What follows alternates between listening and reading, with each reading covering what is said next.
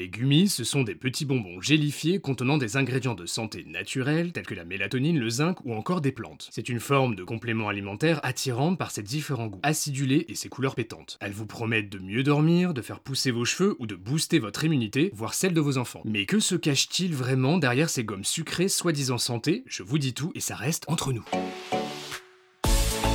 NutraStream, votre média interactif pour tout savoir sur les ingrédients de santé naturelle.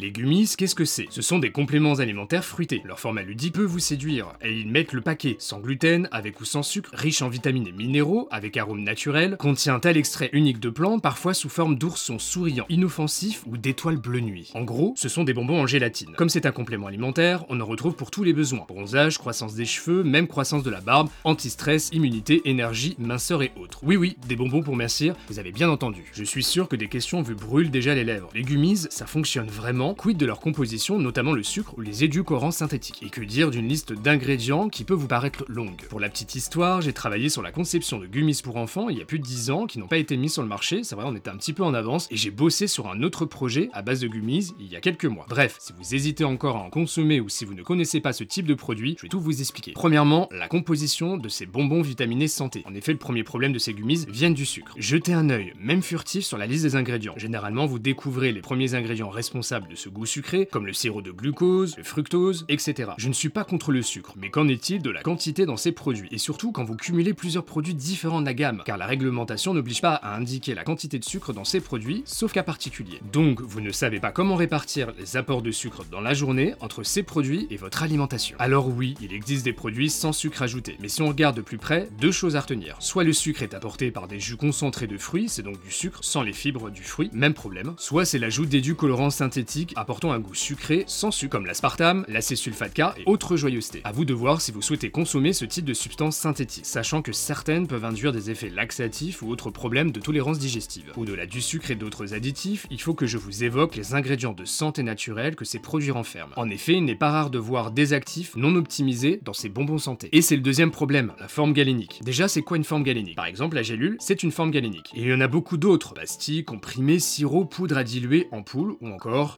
Et c'est la pire forme galénique si on souhaite optimiser l'efficacité d'un produit. Je vous explique. Dans une gélule, c'est creux, il y a de la place. Les sticks en poudre permettent quant à eux de mettre beaucoup d'actifs. Les comprimés, grâce à la pression, permettent également de concentrer les actifs. Alors que les gummies, il y a beaucoup de gélifiants à l'intérieur pour faire tenir le produit, donc peu de place pour y mettre des actifs. C'est la raison pour laquelle il faut se méfier des gummies apportant plus de 2 à 3 actifs, surtout des plantes. Par exemple, il n'est pas rare d'avoir une mauvaise forme de zinc, par exemple l'oxyde de zinc ou le sulfate de zinc, qui sont des mauvaises formes mal assimilées qui peuvent entraîner des troubles digestifs, ou encore une forme moyenne de magnésium, comme le magnésium marin. Pourquoi? Car ce sont les mauvaises formes qui prennent le moins de place et qui sont les moins chères. Idem pour les plantes, elles sont souvent présentes pour faire figuration, j'ai déjà vu des produits avec 10 mg de maca ou de prêle. Cela ne sert à rien et fait gonfler artificiellement le prix du produit. Alors oui, si le gummies contient un actif, voire deux, tels que la biotine ou encore le citrate de magnésium, il est en effet possible d'y mettre la bonne forme, en espérant que la marque se tourne bien vers les bonnes formes. Donc oui, il existe des gummies optimisés. Et encore ici, c'est compliqué. Les gummies ne permettent pas d'utiliser